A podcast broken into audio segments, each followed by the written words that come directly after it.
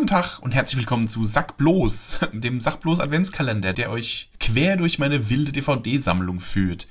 Die ersten beiden, in Anführungszeichen, Türchen des Adventskalenders, da hatte ich ja ein ganz gutes Händchen bewiesen. Äh, mal schauen, wie es heute wird. Dann äh, gruscheln wir gleich mal los. Achtung und es wird Cocktail für eine Leiche. Haha. Das ist mal was ganz anderes jetzt. Ähm, Cocktail für eine Leiche ist von Alfred Hitchcock. Und ähm, der Grund, warum ich diesen Film überhaupt besitze, ist, dass ich mal in sehr jungen Jahren ähm, an einem ähm, Amateurtheaterstück teilgenommen habe, in dem wir quasi ähm, diesen, diese Geschichte von Alfred Hitchcock als, äh, ja, als Bühnenstück nachgestellt haben, in dem ich den Inspektor mimen durfte. Ach ja, damals, schön war's. Der Film ich habe mir zugegeben, damals jetzt wirklich schon, ich glaube, seit damals nicht mehr geguckt. Der Film ist in Schwarz-Weiß und ähm, hat eine Besonderheit, es ist nämlich ein, naja, ein quasi One-Shot. Also der ganze Film wurde in einer einzigen Einstellung gedreht. Sprich, es gibt keine Schnitte im Film. Klar wurde hin und wieder mal getrickst, ähm, wenn da, keine Ahnung, die, die, die Rolle im, in der Kamera gewechselt werden musste, dann äh, wird einfach mal mal schnell äh, so nah an ja, irgendwas, an eine dunkle Fläche rangezoomt, an einen schwarzen Anzug oder sowas und dann wird eben kurz ein Schnitt untergebracht und dann wird gewechselt. Aber prinzipiell kommt der Film ohne Schnitte aus. Was, ich glaube, für die damalige Zeit schon eine krasse Leistung war.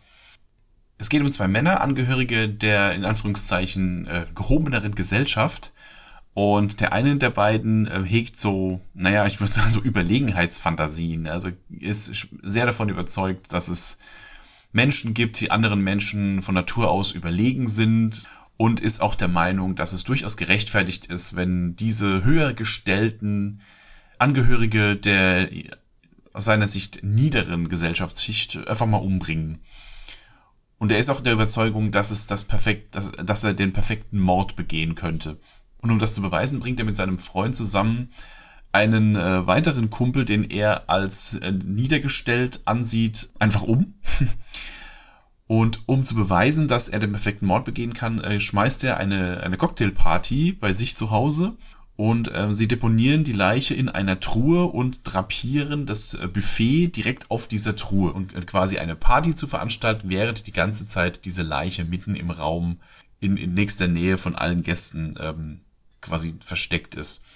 Das Ganze gipfelt noch darin, dass sie eben diesen Inspektor äh, mit auf der Party haben. Ich weiß gar nicht, ob sie den auch mit einladen ob der, oder ob der aus anderen Gründen mit, mit da ist. Aber auf jeden Fall befindet sich eben noch dieser Inspektor mit auf der Party, der aus verschiedensten Gründen Verdacht schöpft und ähm, dann während diese, diese Cocktailparty da stattfindet, dann ähm, die beiden so ein bisschen aushorcht und versucht äh, rauszukriegen, warum die sich so komisch verhalten der, der zweite im Bunde ist eben äh, nicht so ein abgebrühter, ähm, eiskalter Killer wie, äh, wie, der, wie der erste. Und der verrät sich eben immer wieder mal durch, durch, äh, indem er sich verhaspelt oder indem er eben nervös wird oder so weiter. Wo dann der ähm, Inspektor dann nach und nach eben Verdacht schöpft und auf die Schliche kommt. Dazu kommt noch, dass die Haushälterin die ganze Zeit um die rumwuselt und dauernd an dieser Truhe und am Buffet rumhantiert und auch, ich glaube, an einer Stelle auch mal dass die Tischdecke wechseln möchte und oder irgendwas aus dieser Truhe rausnehmen möchte und die versuchen sie dann immer die ganze Zeit davon abzuhalten, in, äh, in diese Truhe reinzuschauen.